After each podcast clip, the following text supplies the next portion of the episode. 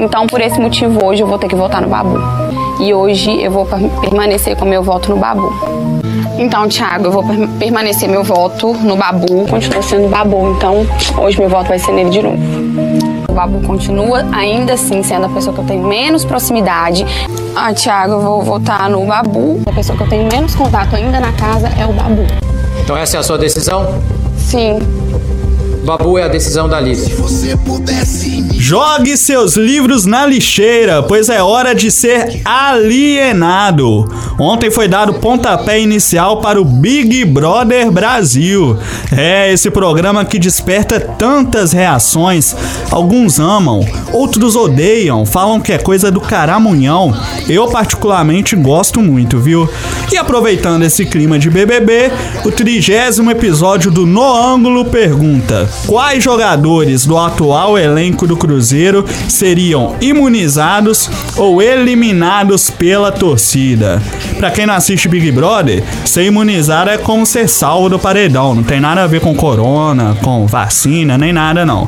Então bora lá! Eu sou Victor Eduardo e está no ar mais um episódio do Nongulo, o seu podcast de esportes. Sobe a trilha aí, Vini Brother! Se quiser,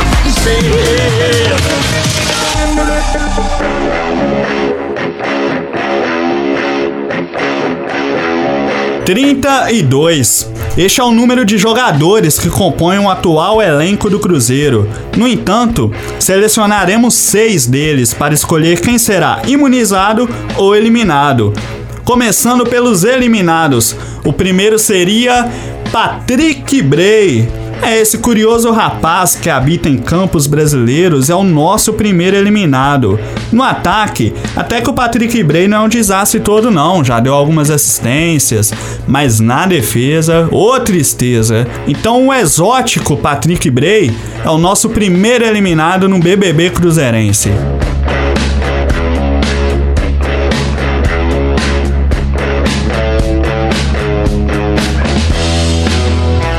Número 2, o William Potker.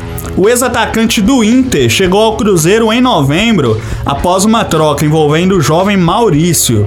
E até aqui, o jogador não justificou a sua vinda. Já foram dois gols e duas expulsões com a camisa do Cruzeiro. Olha aí que números maravilhosos. Potker se mostra em campo um jogador com tomadas de decisão muito ruins, quase sempre escolhendo a jogada errada.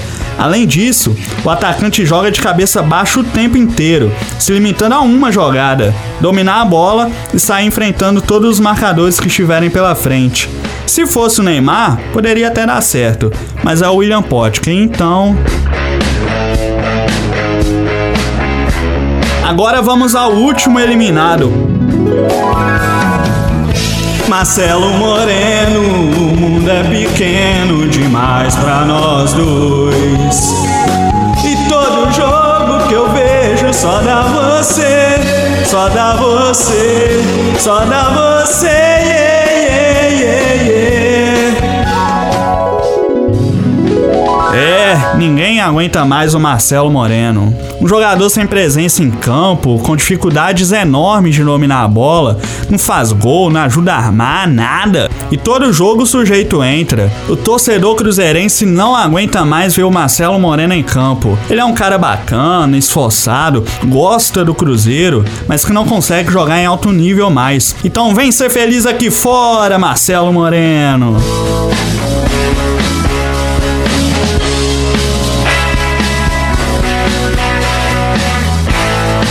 Os imunizados? Quais jogadores o Cruzeirense certamente salvaria de um paredão? O primeiro deles não tem como não ser o Rafael Sobis. O veterano veio do Ceará em 2020 e logo causou impacto no time. Sobis marca gols, dá assistência, se movimenta, tudo que o Marcelo Moreno não faz. Sem falar que é um dos que mais se entrega em campo. Se tem um jogador que não tem culpa por essa draga cruzeirense, este é Rafael Sobis. Sem ele, as coisas seriam muito piores.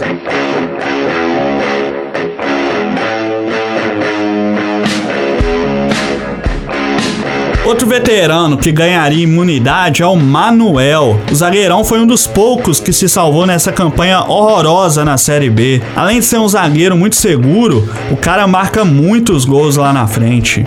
Até pouco tempo atrás, era o artilheiro do clube na segunda divisão, mesmo sendo zagueiro. Manuel, que em sua segunda passagem pegou o Cruzeiro numa fase muito mais delicada do que 2014, caiu nas graças do torcedor e hoje é um dos melhores zagueiros do campeonato que está prestes a terminar. Aleluia, irmão.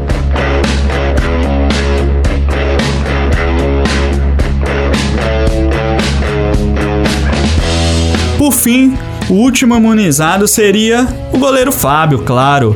Ah, mas o Fábio não tá na mesma fase de antes. Sem dúvidas. Mas o goleirão continua salvando o Cruzeiro em várias oportunidades. Além do mais, cara ficou no clube em sua pior fase na história. Então tem que ser reconhecido por isso, pô. Para um atleta que hoje tem 40 anos, Fábio tá num ótimo nível.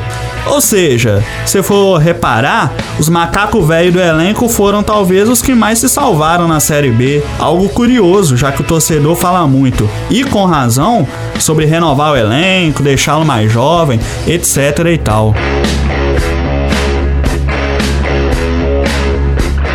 Então é isso, meus consagrados. Concordam? Acham que faltou algum nome? Então discutam aí sozinhos de casa porque por podcast não dá para comentar. Eu sou o Victor Eduardo e este foi mais um episódio do No Ângulo, o seu podcast de esportes. Voltamos na semana que vem. Tchau.